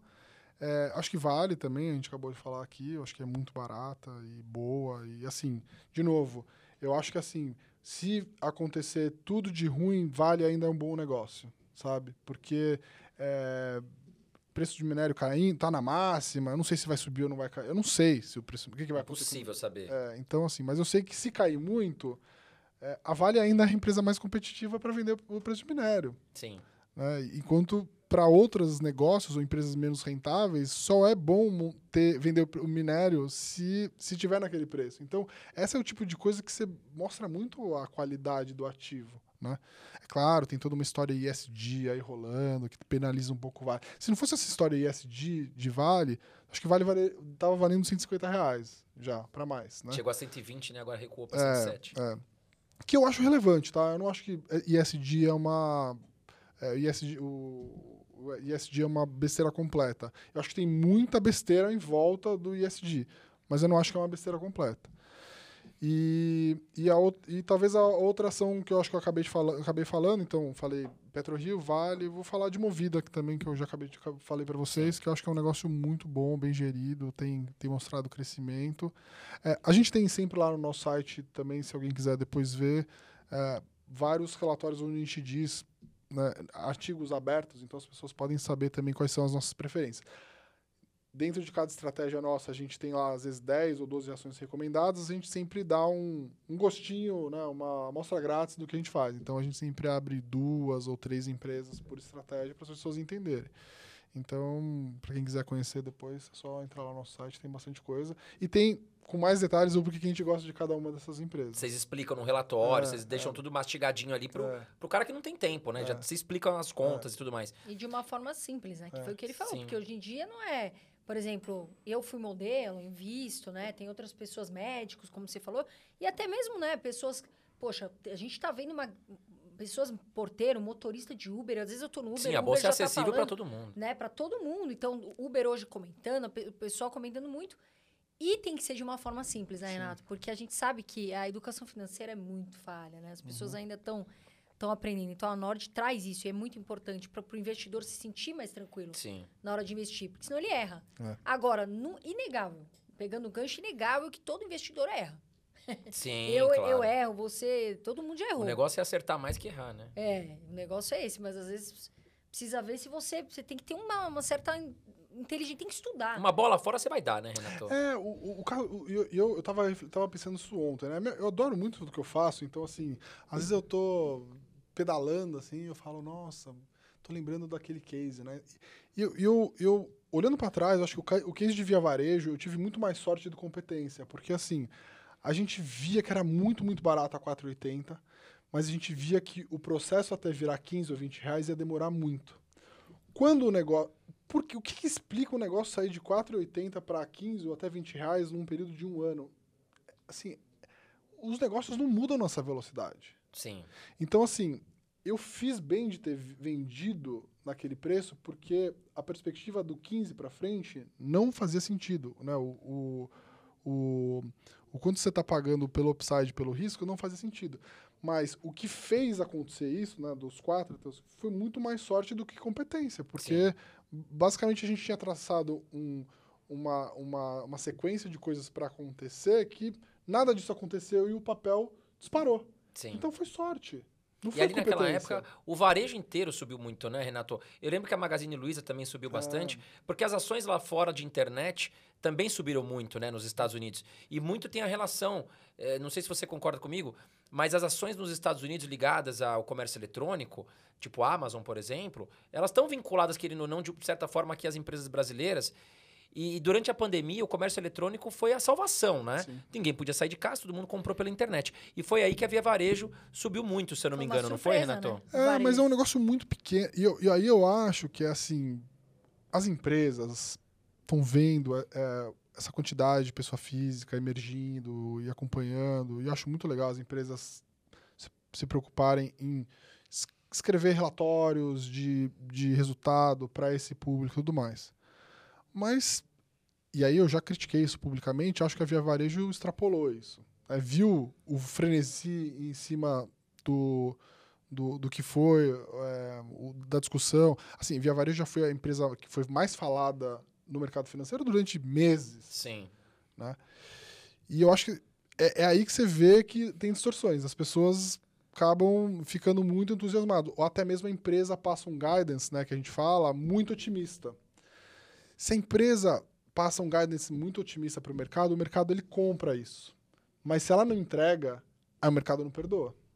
É o que vem acontecendo. É Então, o que vem acontecendo com um monte de de empresa. Sim. Então, assim, as empresas têm que se, eh, se preparar para esse novo ambiente de muito mais pessoa física, né, 4 milhões de pessoas. Antes, as empresas faziam relatórios chatinhos para o investidor institucional, que é o cara que participa do call e tal. Ela precisa se preparar para esse relatório.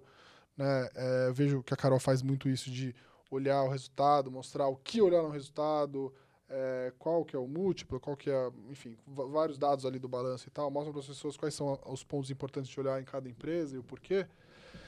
E acho que as empresas estão fazendo um bom trabalho nesse sentido, mas assim, eh, quando eu vejo uma empresa muito papagaiando um futuro promissor, ah, olha, que agora todo mundo, se alguém, todo mundo gostaria de ter o nome Tech no final. Sim. né? Então, assim, cara, vamos lá, Via Varejo é um baita do negócio, um negócio muito bem estabelecido e tal, mas é uma empresa de varejo físico. Tá adotando agora o. É, o varejo online é um negócio minúsculo. E aí, assim, a empresa chegou a publicar um dia antes do release dados é, do varejo eletrônico, antes da publicação do resultado. Pra inflar, pra inflar o preço, né? É, não dá pra falar, não dá pra falar que foi pra inflar o preço, mas assim, é no mínimo irresponsável é. você fazer isso, entendeu? A Então, CVM poderia ter punido eles, né? Na Podia. verdade, eu lembro de- dessa notícia. podia. E, Então, Renato, dentre lojas americanas, B2W, Magazine Luiza e Via Varejo, eu não vou colocar a Amazon aqui porque a Amazon é negociada nos Estados Unidos. Qual player você acha que está melhor posicionado hoje no mercado? Eu gosto de Mercado Livre. Eu também, eu ia falar isso. Eu gosto de Mercado Livre. Eu é que tenho- o Mercado eu tenho- Livre ele, ele é negociado nos Estados Unidos também, Sim, né? É, mas assim, é, hoje também é muito fácil você abrir conta Sim, sim. lá fora. Não, você pode comprar BDR, né? Sim, Você também. pode comprar BDR. Mas assim, eu gosto de eu gosto de Mercado Livre. E o Mercado Livre, nossa, o Mercado Livre vem Nossa, voando, tudo chega né? rapidinho. Eu, pe- eu, eh, parei, porque eu tô de castigo. Uhum. Eu gastei muito esse mês, viu, gente? Fica a dica. E eu, eu avalio, meu, eu sou chata em mão de vaca. Então, quando eu gasto muito, nada de entrar em Mercado Livre. Porque à noite, às vezes, você tá com, sem ter o que fazer, e aí você vai lá futricar, não é? Vou comprar alguma coisa. E eu cortei isso, parou. Gastei muito, estou de castigo até o final do ano. Agora, Até o final do ano, duvido. Eu liguei pro a cara, André. do, a cara do teu irmão Não, ele me conhece. Ele me- eu liguei pro André e falei, André, estou de castigo. Por quê? Porque gastou muito. Então agora Só de tênis, sem. cara, ela tem uns três armários, sem brincadeira. É na casa da minha mãe é dois armários, na casa dela é mais um, dois. Não, mas eu já- já passei, já doei tudo. A maioria eu já doei. É, fora que o Theo comeu, o cachorro. que o cachorro dele comeu meu tênis. Tem essa também. Agora, errar. Errar humano. Qual foi o seu maior erro como investidor que você fala assim, putz, aqui eu errei, errei feio? Ah, foram vários. Assim, podia passar o, o podcast aqui falando de vários erros, né? Assim, o, o ser humano não foi feito para investir. O ser humano ele é muito emocional. E a bolsa todo dia te dá um, né, uma, te dá um, uma, te causa uma emoção é, diferente. Ou, ou seja, o ser humano tende a achar de quando as coisas estão subindo que elas vão subir para sempre, e de quando elas estão caindo elas vão cair para sempre. É assim, isso acontece. É, isso acontece desde que o mercado financeiro é mercado financeiro. E mesmo assim, isso, e tem assim milhares de livros falando sobre isso, e mesmo assim as pessoas se comportam. Ou seja, é um negócio muito, muito forte a parte emocional. Muito forte. Então, é, eu já tive vários erros, é, os, todos os erros de principiantes, então já me alavanquei, já achei que eu ia ficar rico operando day trade, é, já, é, já comprei muita ação de uma empresa que, assim, é, em reestruturação, né, de que achava que tinha certeza de que as coisas iam acontecer. Já comprei com dica de amigo, olha, essa empresa Nossa, aí, ó, demais. tem um amigo meu que Até trabalha na empresa, parece que vai fechar capital e tal. Putz, é, batata. É, já comprei sem estudar. Foram vários erros, assim, todos os erros de, é, de- dos vieses comportamentais. Resistência à perda, que é tipo, cai, cai, cai. O negócio tá errado e você não quer vender porque você está no prejuízo. Ah, vou esperar voltar pro meu preço inicial. Pra quê? Essa acho que é a mais comum. Você não vai, esse dinheiro não vai virar outro dinheiro. Você vende o negócio, compra outra coisa que você tem melhores uh, possibilidades, né?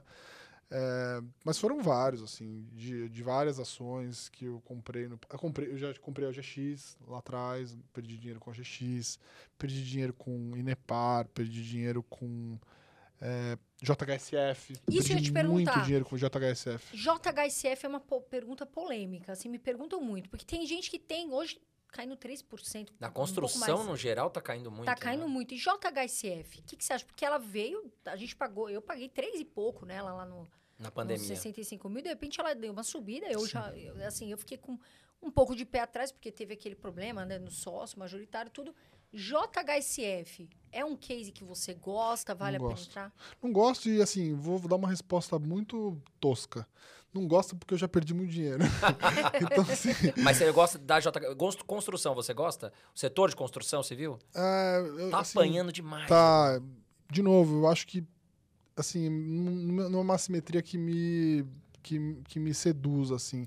Tem coisa boa, barata, por exemplo, assim, Ezetec, que é uma empresa muito, muito boa, muito bem gerida, barata, tá meio largada e caiu bastante como setor de construção. Acho que é uma empresa premium em relação às outras. Trisul, você gosta? Trisul também, mas aquela coisa, acho que tem coisas tão mais óbvias assim para mim, que eu entendo muito mais que, mas assim, tiro na cabeça, se você falasse assim para mim, olha, de novo naquela outra pergunta, dentro de uma carteirinha de 10 ações, é, Ze- Ezetec ou Trisul seria uma bola preta? Não.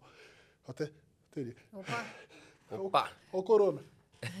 saúde. Momento Covid aqui dos Irmãos Dias Podcast. Deus me livre. Renato, Hum. mudando um pouco o nosso foco agora, Bitcoin, você investe? Sim. Você gosta de, de, de Bitcoin? Eu investi em Bitcoin em 2015, né? É, comprei 0,38, depois comprei um Bitcoin. É, comprei com uma ideia muito do que estava rolando na época no mundo, de que lá naquela época, né, os, os bancos centrais estavam aumentando muito, estavam fazendo uma expansão é, dos seus balanços muito grande, então achava que em algum momento poderia haver uma desconfiança em relação ao efetivo valor das moedas. E falei, olha, me parece um negócio que assim, eu vou comprar aqui, sei lá, é, uns. 16 Eu comprei 16 mil reais na época, na primeira compra, e se eu perder 16 mil reais, não vai ser muito. Não vai falir, Não você não vou- vai acabar não seu patrimônio. E, e foi bom, foi um bom investimento. Aí eu, eu, eu vendi um Bitcoin, vendi muito bem recentemente, assim, praticamente na máxima, dei muita sorte. sofri um hate gigantesco. Você, você comprou quanto? não vou chorar, não vou me arrepender, enquanto durou e vendi meu Bitcoin. Mas você, eu, pagou, você pagou quanto, você falou? eu paguei na época, é, comprei por, o Bitcoin tava, peraí, deixa eu fazer a conta.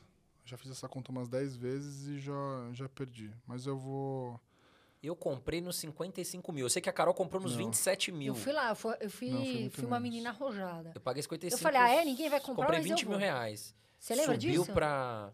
Nossa, 300 mil, agora tá em 240, Meu, eu tive 250 mil. 400% de lucro. Não, Mas absurdo. agora é o seguinte, agora eu- o pessoal fala, minha carteira tem 7% de cripto. Mas você não vendeu, né, Carol? Você segurou. Sete? os seus- não, não vendi. O Bitcoin é que nem, é que nem casamento, pro resto da vida. Cuidado. Nada pro resto da vida, né? É, Nada pro resto da vida. cuidado. É, mas assim, Não, mas isso é uma opinião minha.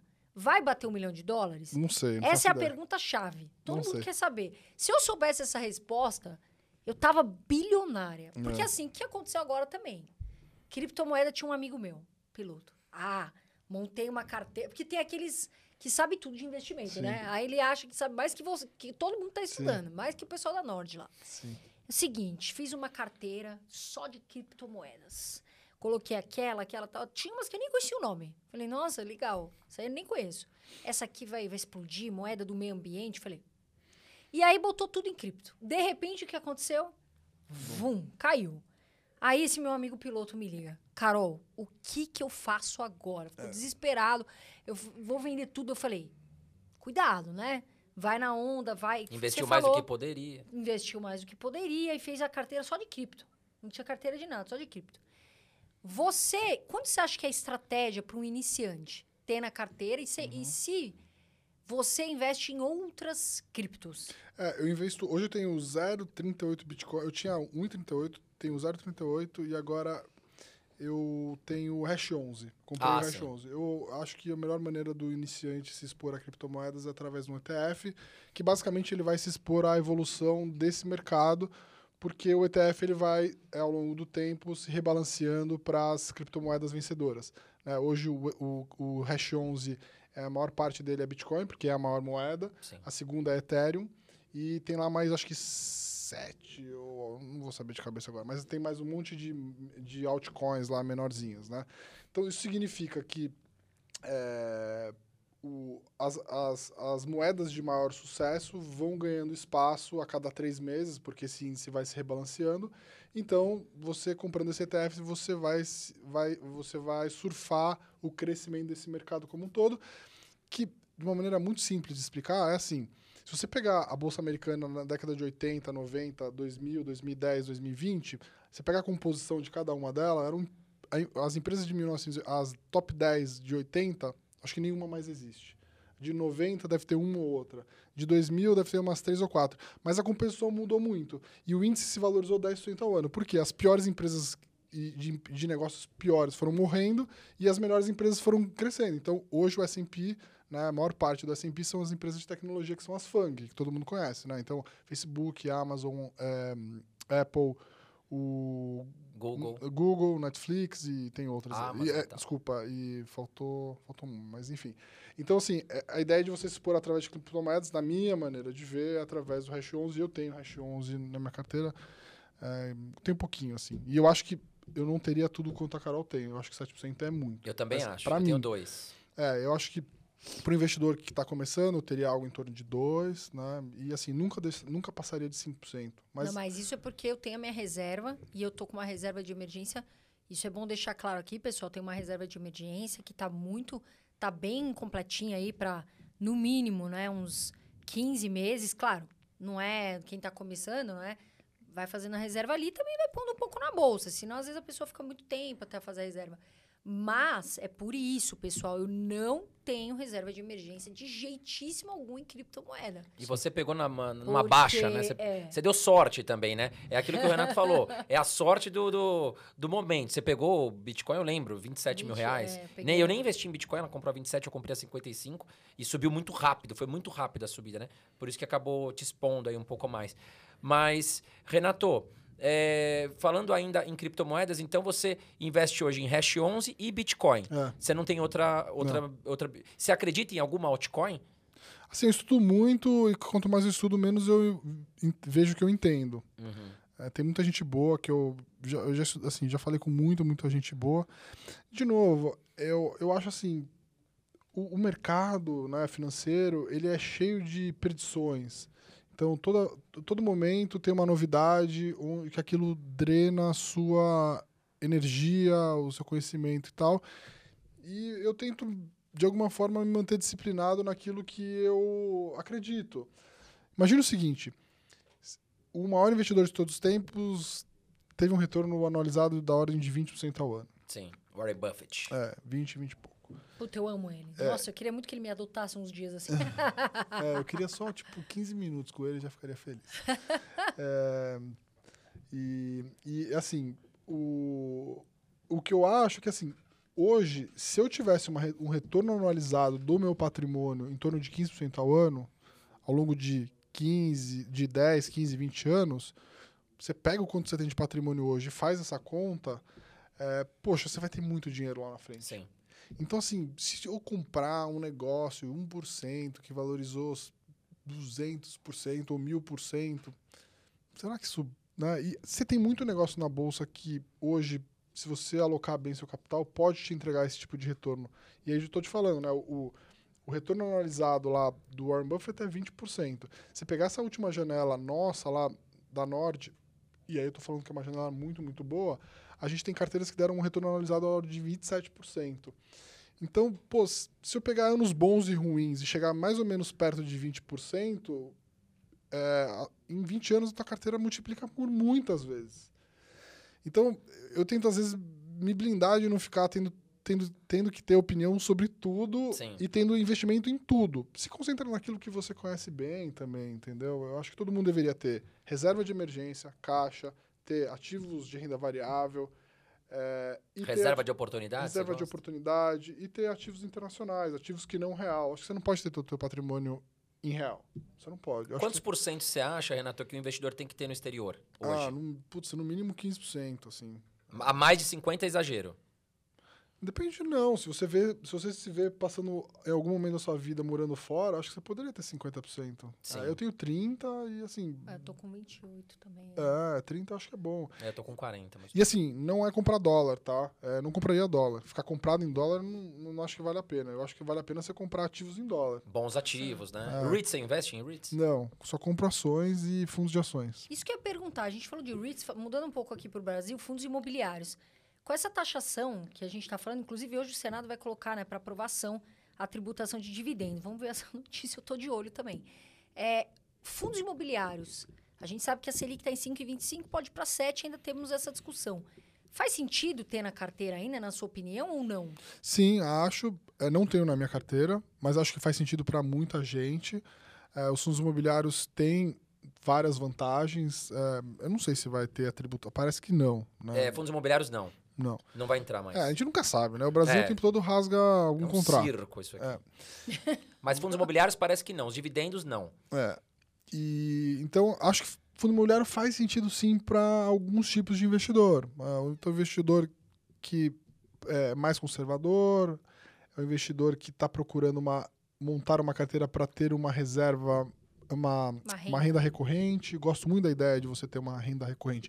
Eu não, não tenho porque eu não procuro é, tanto dividendo. Ou nem dividendo mensal, nem dividendo é, que são os dividendos que as empresas pagam, que podem ser duas ou três vezes por ano, até mais.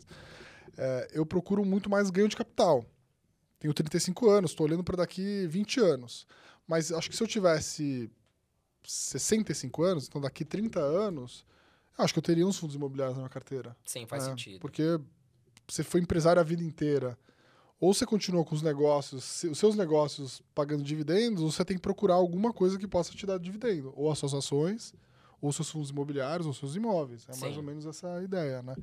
Então, acho que é um, é um investimento previdenciário muito legal que pode ser constituído logo no começo, ou pode ser feito mais para um, pro, do meio para o final da, da vida, vamos dizer assim. né? Puxando o gancho de fundos imobiliários, Renato, você é adepto a morar de aluguel ou comprar o imóvel próprio? Ah, aluguel. E fugir do certeza, aluguel. Com certeza, com certeza, aluguel. Com certeza aluguel. Investe, o, a- você pode perguntar para todos os seus amigos, né, ou para todos os nossos amigos, né? É, a maior parte do patrimônio das pessoas é o imóvel. E o imóvel é um ativo que não. não ele não é, se valoriza. Antigamente o imóvel ele preservava o valor da inflação, hoje não. Então, se assim, você tem lá é, um apartamento de um milhão de reais, mais um milhão na sua, con- na sua conta em investimentos, metade do seu patrimônio está num ativo que não se valoriza nem o que é inflação. Então você está perdendo dinheiro pelo luxo de ter um apartamento. Eu, não- assim, eu, eu por acaso comprei meu apartamento, mas é porque eu encontrei uma, uma grande oportunidade. E é um bem de consumo também, Sim. né, Renato? E, e o meu apartamento representa uma, uma parcela muito, muito pequena do meu patrimônio. Agora, se você está no começo da sua vida, se- é, eu acho que você deveria alugar, Sim. porque o custo de oportunidade é muito grande. É, até mesmo hoje, um milhão de reais, a gente está falando de taxa de juros, né? Um milhão de reais aplicados poderia render algo em torno de 75%, 75 mil reais ao, ao ano. Se você encontrar um apartamento de 3 mil reais de aluguel, você fica com esse dinheiro Você para ainda você. sobra uma grana. E você não imobiliza, que é um negócio que é horrível do ponto É de horrível. vista da alocação de investimento. Imobilizar muito é horrível. Exato. Mas- Você fica sem liquidez para investir, para gerar o seu patrimônio. É, às vezes você quer Enfim. mudar de lugar, daí você vai alugar, de repente demora. e você Não, imagina o cara que de trabalha em São. Paulo foi transferido para o Rio de Janeiro. Ele tem que vender aquele imóvel correndo. E aí, às vezes ele vai ter que vender é, Bem mais barato. por menos do que ele quer. Então, É. assim, vai perder dinheiro.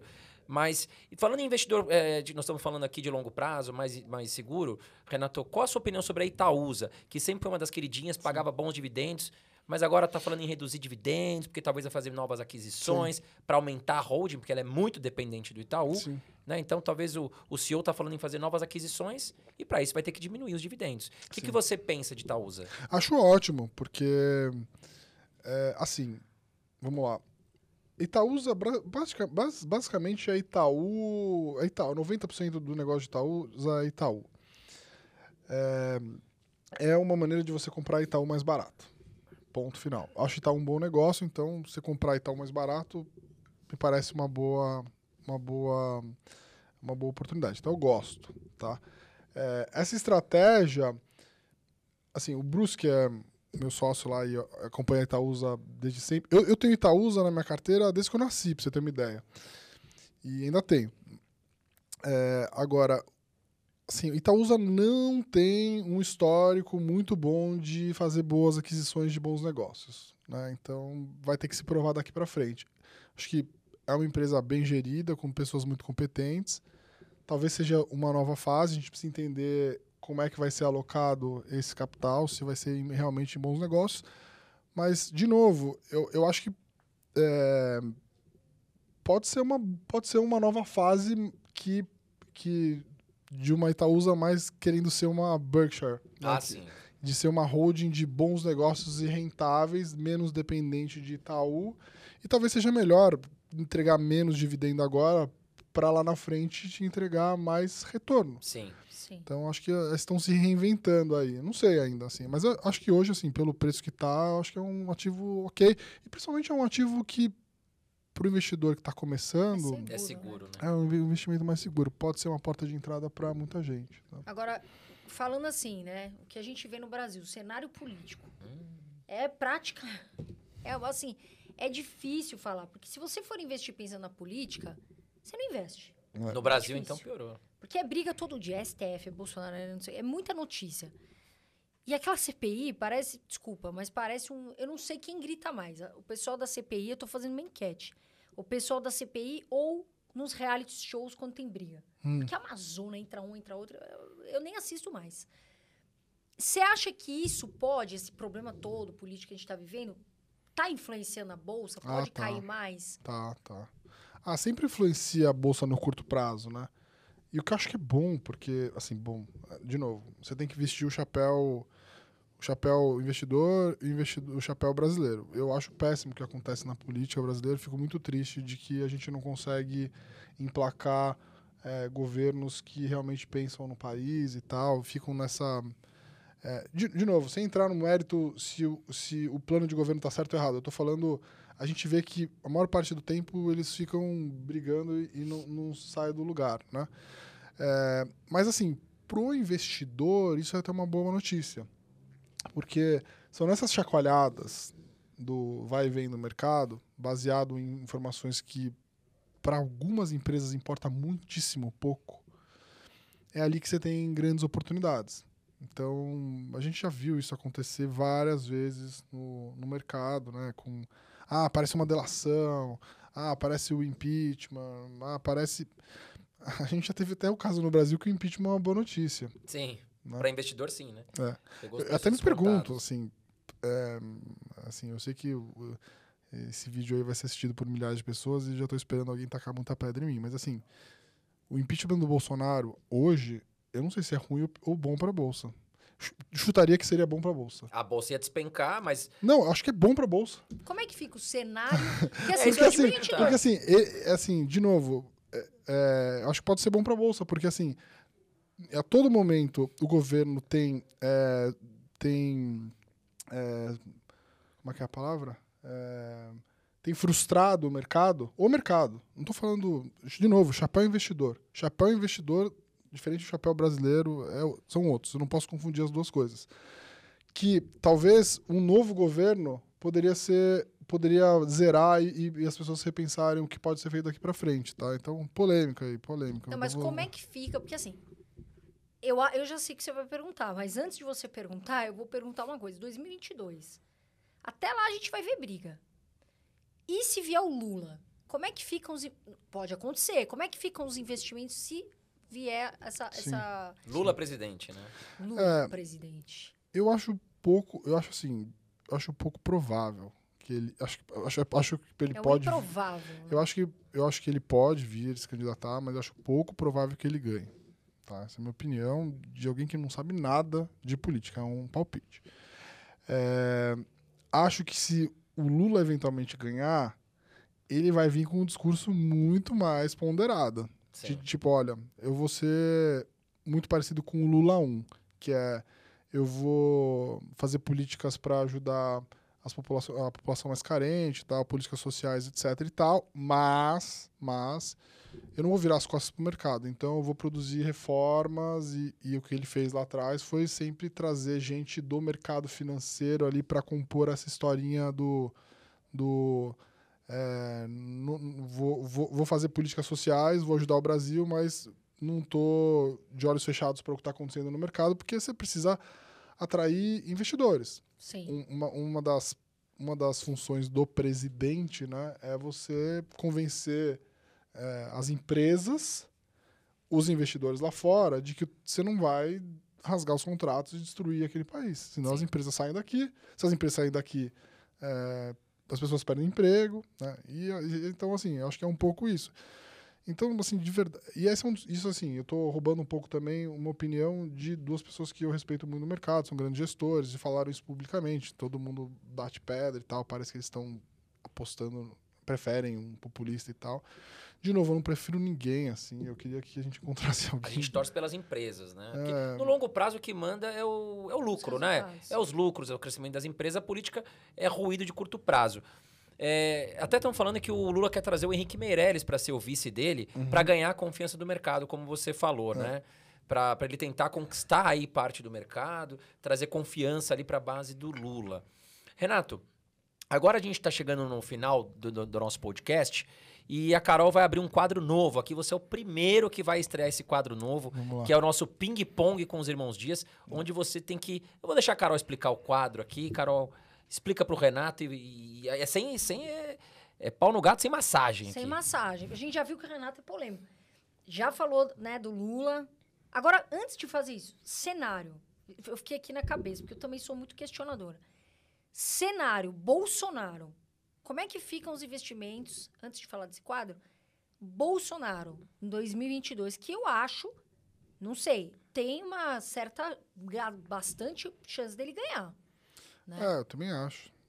Assim, tá, é, 12, me- 12 meses antes das eleições, tudo pode acontecer ainda, eu acho. Assim, a gente tá descartando, todo mundo tá descartando uma, uma terceira via e tal, mas não sei, não sei. De novo, eu não sei. Eu, eu acho que- Dória, não sei, pode vir outra. é, não sei, não sei. De, de verdade, eu não sei. Eu, eu, sinceramente, acho que não, eu não vejo nenhum de todos esses cenários possíveis um cenário catastrófico. Talvez eu vejo é, o mercado caindo ali 20%, porque saiu uma pesquisa aqui e tal, não sei o quê, mas eu, eu, eu ainda estou convicto de que eu, não, eu não vejo um risco muitíssimo grande de ruptura nessas eleições ao ponto de a gente falar assim, putz, ferrou tudo. Assim, não, de verdade, não vejo. Bolsonaro, é, putz, assim, eu acho que o, a, avaliação aqui, assim, o, o, mercado se frustrou com algumas, se frustrou com várias das reformas que o governo mesmo se propôs a fazer.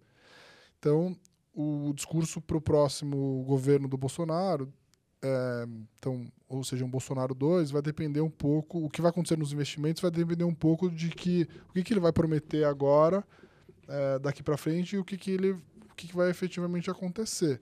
Né? Eu acho que muita coisa boa foi feita, é verdade. Né? A, gente, a gente teve algumas reformas boas, importantes, mas poderia ter sido feito muito melhor. Mesmo as privatizações que a gente falou tanto, né, e tem muito a ver com o que a gente faz na Bolsa, é, não aconteceram. Né? Interferência na Sanepar lá da vida, Petrobras, é, Petrobras interferência, é, a gente fala de Correios há não sei quanto tempo. Banco do Brasil. Banco do Brasil, né? Então, assim, a gente esperava que nessa altura, né, depois de ter convivido tanto tempo com uma interferência tão grande, não, a gente não tivesse mais esse tipo de problema.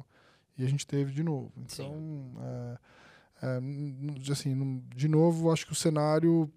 É, eu, eu não vejo ainda um cenário catastrófico. Assim, não vejo. Independente de quem for, não vejo, porque eu acho que quem ganhar essas eleições, eu acho que vai vir com um discurso muito mais para o centro. Eu acho que né, essa polarização que houve ao longo desses últimos 20 anos, né, para esquerda e direita, ou o cara da direita vai ter que vir mais para o centro, ou o cara da esquerda vai ter que vir mais para o centro para convencer, porque eu acho que ninguém mais aguenta essa, essa história toda. Né? Agora sim, novo quadro aqui. Uhum. Ping Pong. O que é esse quadro? A gente vai falar, não pode fugir. Mas o Renato, eu acompanho as redes dele, ele não costuma fugir. Ele fala mesmo lá no Instagram dele. Então, nós vamos falar aqui e ele vai falar qual ação ou qual ativo ele prefere. Certo? Certo. Vamos lá. Vamos lá. Então, aqui eu vou pegar minha cola. Assunto ações. Tá. Itaú ou Banco Inter? Itaú. Nesse preço, Itaú. XP ou BTG? Hum, BTG. Sanepar ou Sabesp? Ah, Olha, eu vou ficar com o Sanepar, porque Sabesp eu já não olho faz muito tempo. Então eu vou com o Sanepar. Oi ou TIM? Oi. Nesse preço, oi. WIS Soluções ou BB Seguridade? Hum, olha, acho que BB Seguridade.